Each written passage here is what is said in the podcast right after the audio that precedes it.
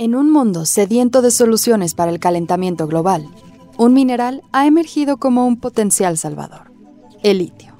Pero ante un problema tan complejo, la solución no puede ser tan simple. Hay mucho más detrás del discurso que empuja la explotación de estos minerales, casi con un tono de vida o muerte. En este episodio exploraremos qué sucede con el litio en América Latina.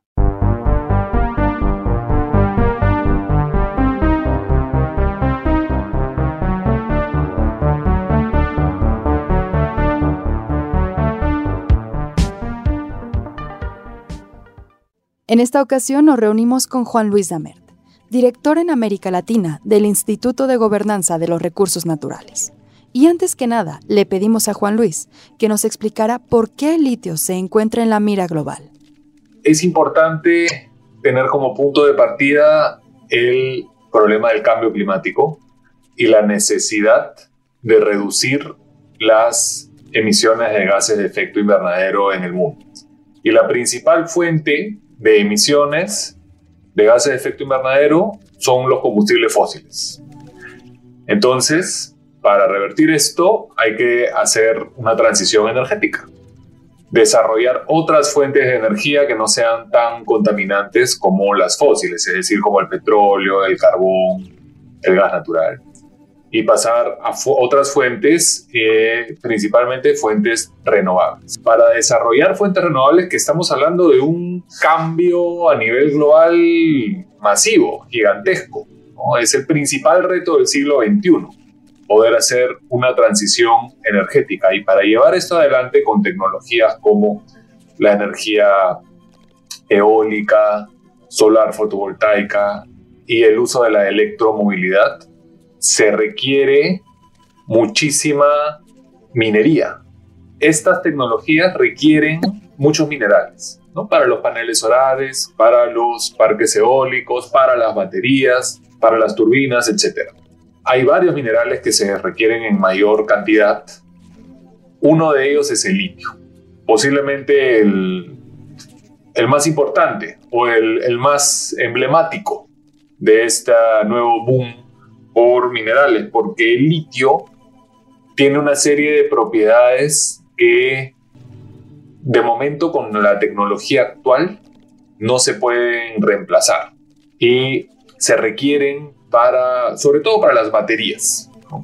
Y las baterías son importantes no solo para la electromovilidad, es decir, para tener tu carro eléctrico, tu auto eléctrico, sino también para el almacenamiento de energía porque las tecnologías como la solar o la eólica tienen el problema de la intermitencia. No, todo el tiempo hay energía solar. El viento puede, ser, puede fluctuar. Entonces tiene un rol importante en el almacenamiento de energía. Y el litio no está en todas partes. Hay otros minerales que tienen, eh, digamos, o puede, eh, el inversionista o el minero puede escoger diferentes lugares de donde decidir donde le conviene extraer. ¿no? En el litio también hay varios, pero no tantos. Entonces induce a una carrera, a una presión fuerte por acceder a las reservas de litio. Y eso me lleva a la siguiente pregunta, que es que nos cuentes por qué está la mira en América Latina. América Latina tiene más de la mitad de las reservas mundiales de litio en el mundo. Entonces, hay una cantidad muy importante hay una producción actual muy importante y hay unas perspectivas de que esta producción aumente, porque la demanda actual se espera que crezca muchísimo. Ya ha venido creciendo en los últimos años, pero la perspectiva es que crezca muchísimo más.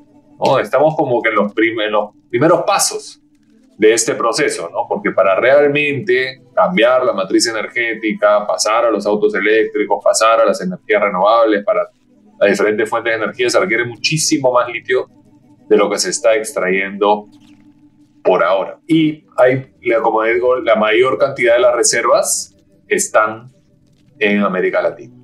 Sobre todo en los países denominados del triángulo de litio. Una zona, eh, no es que sea justo en la frontera, pero en la zona en la que confluyen Bolivia, Argentina y Chile. Y ahí lo que tienes son litio en salmuera, es decir, en salares y en el líquido que está debajo de, de, los salares, como la salmuera, ahí se encuentra presencia importante en algunos de estos salares de este mineral. Y ya empezó la extracción, bueno, hace tiempo empezó la extracción, pero se está intensificando la extracción, sobre todo en Chile y en Argentina. En Perú hay también algunos depósitos, pero no ha empezado la extracción y acá no es en salares, sino es litio en roca. Y el, este litio en roca está, eh, según las noticias que hay, porque hay poca información, estaría asociado con uranio en Perú. Entonces, para hacer su extracción hay que lidiar con el uranio y no hay ni siquiera el marco regulatorio necesario para avanzar con esto. Y en el, en el caso de Brasil también hay litio y en el caso de México también. Pero en el caso de México, el principal proyecto está eh, con unos depósitos en arcilla. Y esto requiere una tecnología diferente. ¿no? Entonces hay arcilla, hay roca, hay este, salmuera en los salares.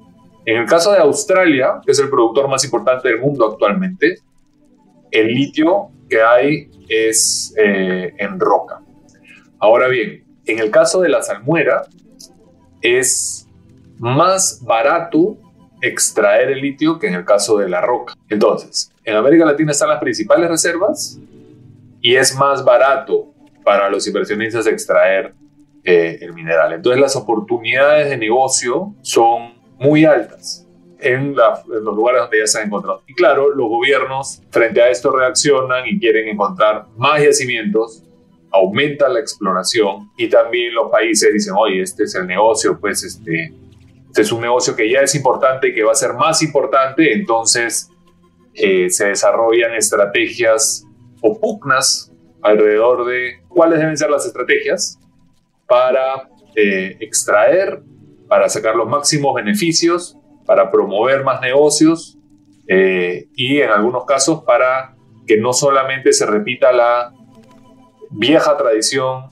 latinoamericana de extraer minerales y venderlos sin procesar, sino que eh, esto pueda contribuir a la industrialización y a otorgarle valor agregado al mineral eh, y que los países de la región puedan entrar en la producción de eh, eslabones en la cadena, ¿no? ya sean catos o baterías directamente esto es algo todavía más incipiente, ¿no? Y antes de que pasemos a la parte de, pues, cómo están respondiendo los países a todo esto, porque entiendo que la forma de buscar regulación y demás, pues, también tiene que ver con estos procesos que hablabas y hay cuestiones distintas.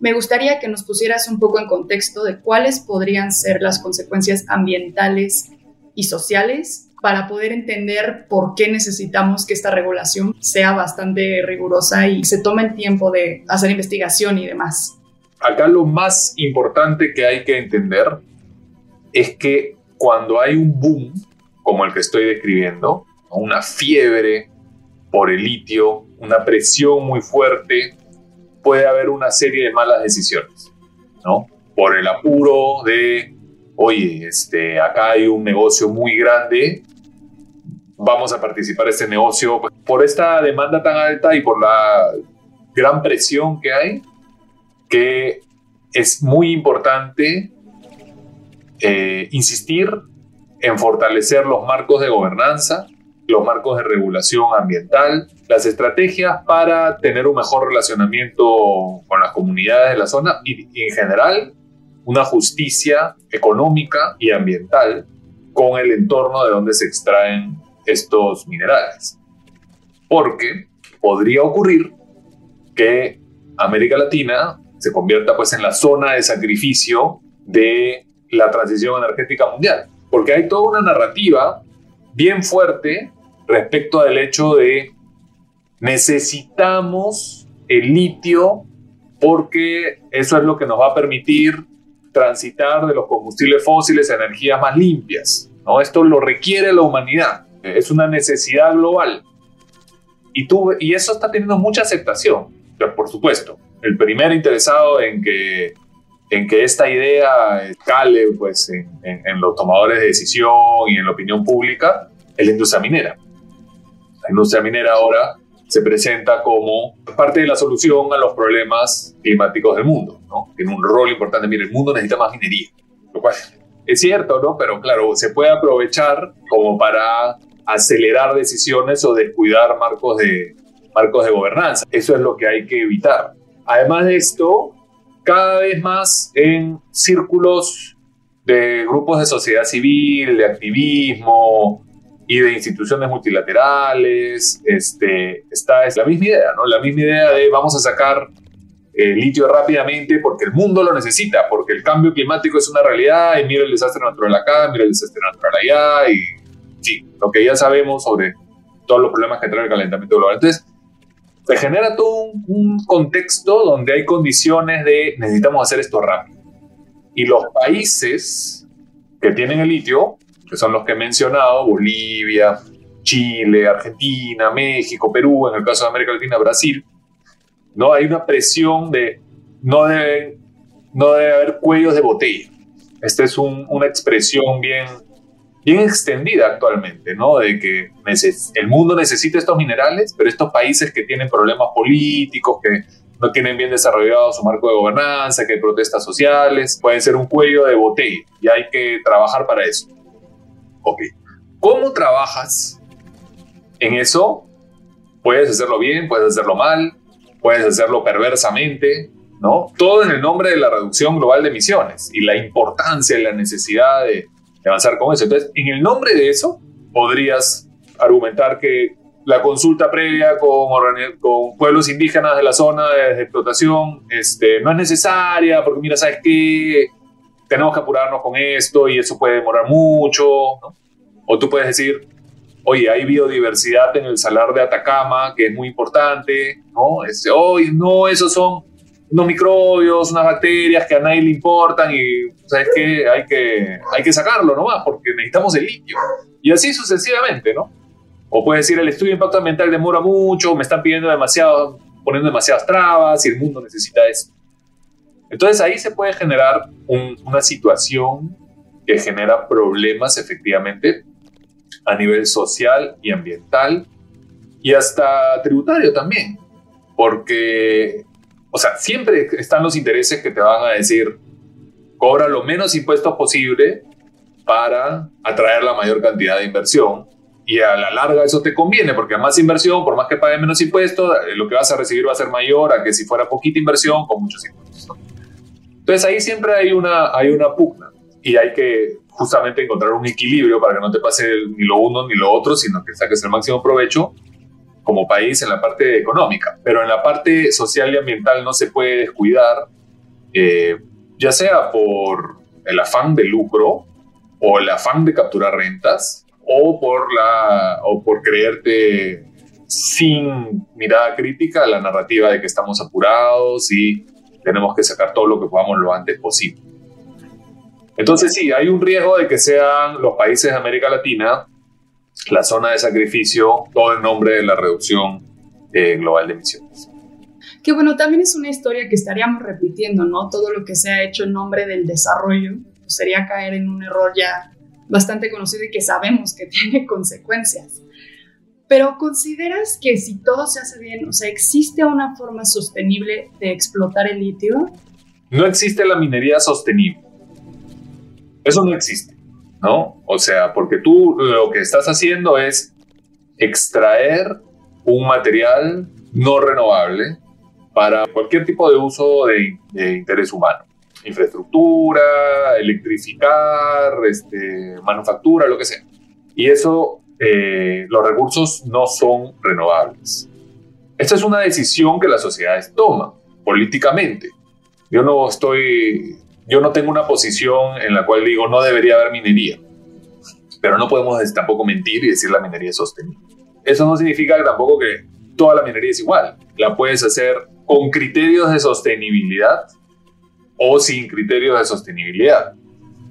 Es decir, uno puede realmente preocuparse por no afectar los recursos hídricos o afectarlos lo menos posible, o si lo vas a afectar, tomar las medidas para mitigar cómo lo estás afectando o eh, reponer esas afectaciones. Y así con todo, ¿no? Con, con los bosques, con la biodiversidad, etc.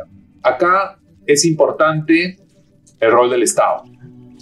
Porque las empresas privadas, las empresas privadas, dejámoslo ahí, la empresa pública podemos hablar después, las empresas privadas, su rol es generar ganancias, ¿no? El, el lucro. O sea, no, no, eso no está mal, pero no, cuando te dicen, no, mi rol es este, generar el mejor impacto en la comunidad, yo desconfío. Porque finalmente lo que, lo que va a mandar es generar, pues, este, ganancias para los este, inversionistas, para los accionistas, ¿no? los shareholders, como se dice en inglés. Y eso está muy bien. Y pueden, por su propio interés, hacerlo con las mejores eh, tecnologías y las mejores intenciones para no tener un daño reputacional, para no meterse en un problema con el Estado o un conflicto social. Entonces las empresas, las empresas tienen un rol muy importante de responsabilidad pero más importante es el rol de los estados de asegurar que se cumple el interés público y que no por que hay un negocio este, que puede ser muy importante para el país, que puede generar regalías, rentas, empleo, lo que sea, vas a este, afectar gravemente pues, el, ambiente o los derechos de las personas, ¿no? Entonces siempre hay una, hay una pugna ahí de, hasta dónde, hasta dónde, cuando entras en los detalles es donde, donde aparecen los problemas, ¿no? Como lo que comentábamos hace un momento respecto del relacionamiento con la población, ¿no? Hasta, hasta, hasta qué punto va a haber una compensación económica, hasta qué punto se va a consultar, hasta qué punto la consulta que se les hace a las personas va a tener o no un carácter vinculante, etc.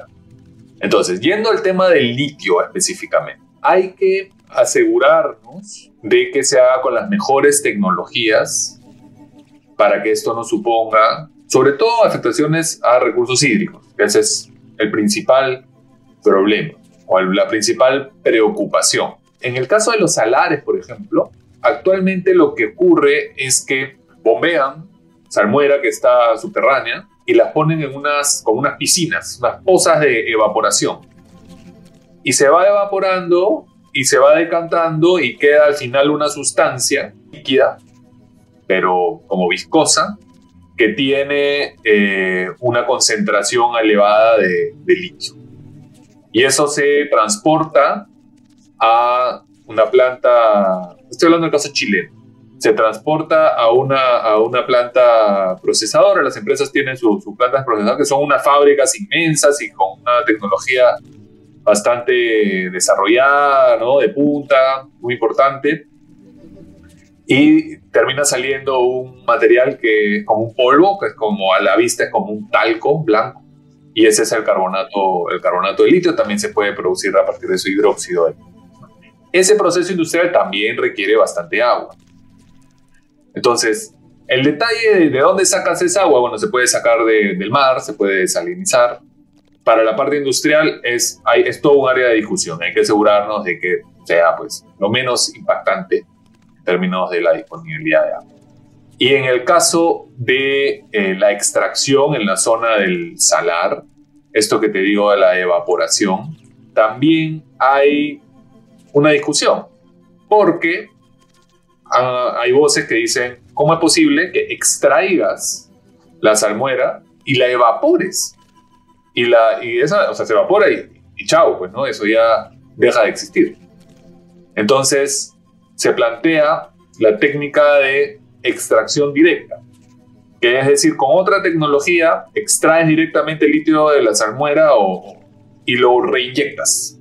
Para mí, yo no soy un experto en estas, en estas cuestiones hidrológicas, ni menos un experto en ecosistemas de, de salares, pero creo que hay que tener una discusión muy larga y muy detallada de qué cosa es mejor, porque eh, se está asumiendo que la extracción directa es mejor porque ya no estás evaporando y lo estás reinyectando.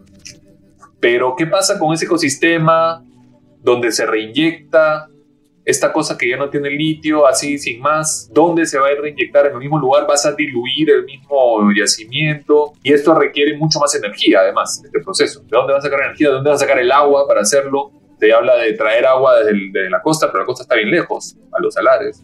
Entonces requiere también bastante energía. Entonces yo no estoy diciendo que uno es mejor que el otro, lo que te estoy diciendo es que yo personalmente no sé, no lo tengo tan claro, a pesar de que he leído sobre el tema. Pero lo, el punto que quiero hacer es que eh, evitaría soluciones simplistas de este tipo de cosas. ¿no? Hay que mirar con mucho detalle y me parece muy bien que el gobierno chileno, eh, en su nueva estrategia del litio, eh, llame pues a la creación de un instituto tecnológico dedicado a este tipo de temas, fomentar la investigación científica, llamar pues a, también a que haya mayores consultas con, con este, las poblaciones del lugar, etcétera, ¿no? son una serie de cosas que hay que hacer con cuidado, invirtiendo recursos, pensando en el interés común, y lo peor que podemos hacer es promoverlo a la loca, porque estamos apurados, porque, oye, mira, eh, la transición energética global. Y bueno, ahorita hablas del caso de Chile, pero ¿cómo lo están enfrentando otros países? ¿Están tomando ese tiempo que, que mencionas que es clave para pues, llegar a la mejor forma de explotar bajo la investigación? Eh, digamos que entre los tres países del triángulo de litio, para simplificar, hay eh, enfoques diferenciados entre los tres respecto del acceso al litio. En el caso argentino es un enfoque muy vinculado con la inversión privada y promover la inversión privada. Y por eso es que Argentina estaba extrayendo bastante más litio últimamente. o sea, ha aumentado su extracción bastante. Y también en ese caso es, hay un gobierno federal y las regiones o los departamentos tienen mucho más poder, de decisión que el gobierno federal y hay una dinámica subnacional, digamos, más importante. El caso chileno es mucho más centralizado y se declaró el litio como un mineral no concesionable o concesible hace mucho tiempo, me parece que es en el año 1979 y desde entonces lo que hay es, son contratos directos con el Estado para fijar las condiciones para que privados puedan acceder a estos recursos que son propiedad del Estado. Entonces, un activo estratégico y tiene ciertas condiciones. Y en el caso boliviano, lo que hay es un, una apuesta por un rol más protagónico del Estado en la cadena de litio. Y en la práctica lo que ha ocurrido en Bolivia es que no se ha avanzado con la extracción a nivel comercial.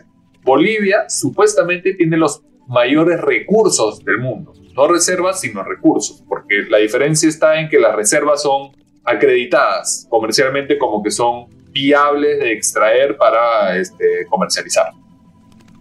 Entonces Bolivia ahí no ha avanzado en esta acreditación, pero se estima que hay la mayor cantidad de recursos, pero al mismo tiempo no ha avanzado en su, en su extracción, porque entiendo que hay dos problemas. Ha planteado que quiere un involucramiento en la cadena abajo abajo, digamos, o sea, en el valor agregado que se le da a la extracción. Y ha habido una serie de dificultades, porque tú no es que por tener el litio automáticamente ya eres un productor de baterías. Para empezar, porque las baterías no usan solamente litio, usan otros commodities que no, si no tienes pues el acceso a esa cadena de suministro eh, es complicado.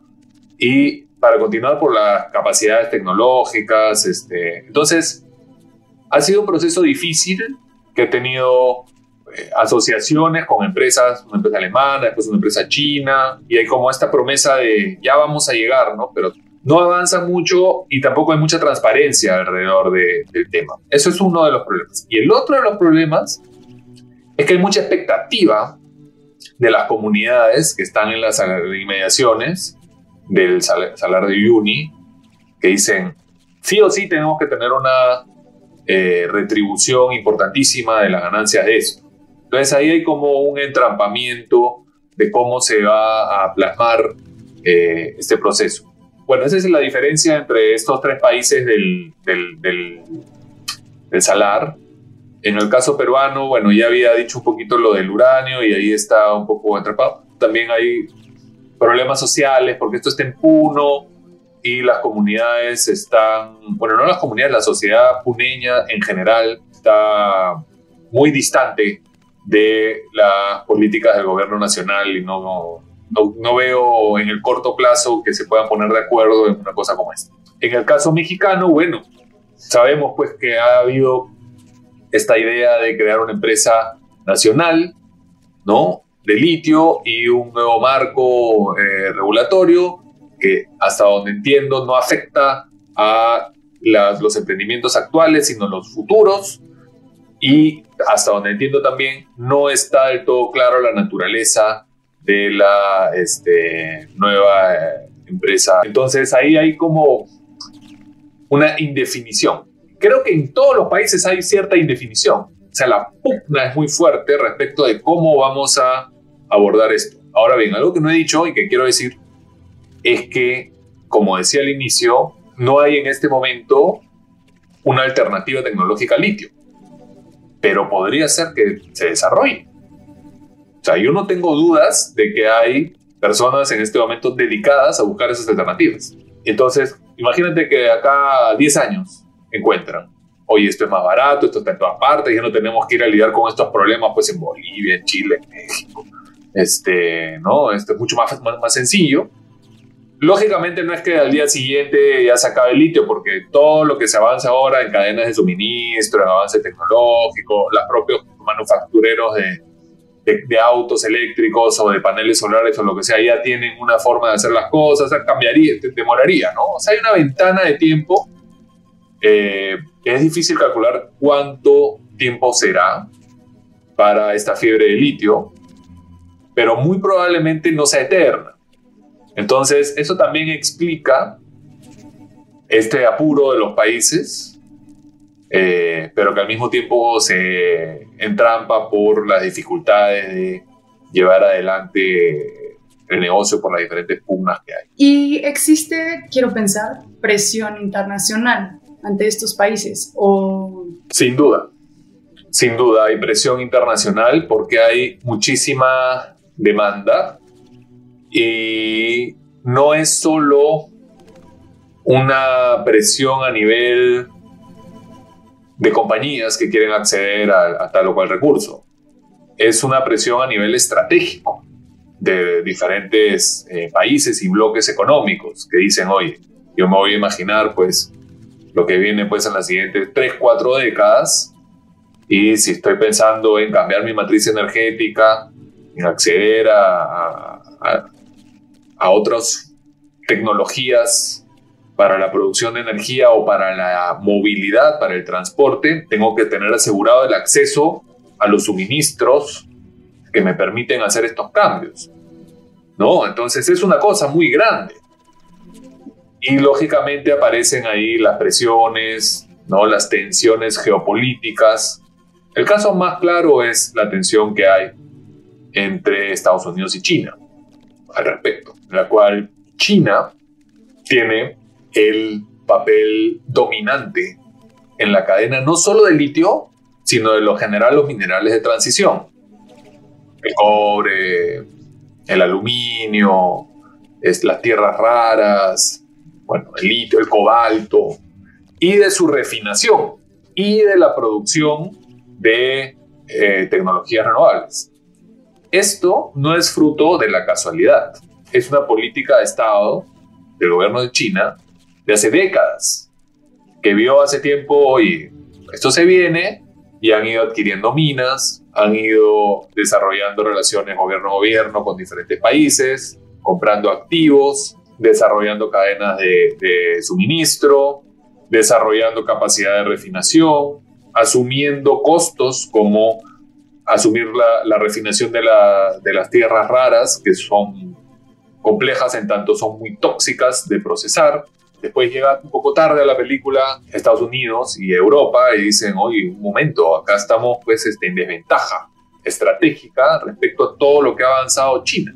Y a esto se suma que están en una, en una disputa por cuestiones tecnológicas, ¿no? Todo esto de los chips y quién accede a cuál tecnología y, y, y además algunos de estos minerales se utilizan también para la producción de armamento y aviones y cosas este, ya que tienen que ver pues, con la guerra, ¿no? Entonces ya entran otro tipo de variables ahí Y la respuesta de, de, Estados Unidos últimamente ha sido como agresiva en el sentido de vamos a crear alianzas con ciertos países que van a ser pues de mi equipo y yo les voy a comprar a ellos o han avanzado legislación que dice eh, a partir de, tal año, creo que es 2030, un porcentaje, creo que es 80%, no me acuerdo el detalle, pero esta ley de inflación que han sacado hace poco, tiene que venir los suministros para la industria de, de, baterías y de vehículos eléctricos, tienen que venir o de Estados Unidos o de países que tengan acuerdos comerciales con Estados Unidos. Este, entonces, claro, países como Chile, Perú, México, les conviene, ¿no? Dicen, ah, bueno, Estados Unidos. Mi opinión al respecto es que los países de América Latina no deben este, casarse ni con uno ni con el otro. O sea, es lo que nos convenga a nosotros y eh, vendemos pues acá y allá y somos como relativamente neutrales en estas tensiones geopolíticas. No es nuestro problema realmente. O sea, tendríamos que ver qué cosas nos conviene eh, y hacer negocios con, con, quienes más nos conviene sin cerrar este, una, o sea, estoy contigo pero ya no contigo, eso no, no creo que no es algo que en lo que América Latina se vaya a meter. Pero sin duda sí hay estas presiones por acceso a los recursos y esperemos que también implique, eh, impacte en las entradas de gobernanza, porque eso puede ser un mecanismo, como ya está haciendo la Unión Europea, de poner reglas, ¿no? Este, bueno, están en todos los países, pero la Unión Europea es la que lo más lo, más lo ha avanzado, ¿no? De que las cadenas de suministro sean limpias o las propias compañías, ¿no? Con estos mecanismos de certificación privada que dicen, oye, ahora el mundo cada vez más tiene consumidores finales que están pendientes de, oye, yo, yo no quiero que esto que estoy consumiendo eh, venga de trabajo infantil, ¿no? Este, deforestación, corrupción. Entonces exigen que haya cierta certificación. Entonces sí creo que es una oportunidad, más aún si viene con una narrativa verde, todo este esfuerzo, de mejorar estándares eh, de gobernanza de la minería y de las cadenas de suministro eh, en general. No olvides suscribirte a nuestro canal de YouTube y encuéntranos en redes sociales como vigilante-bio.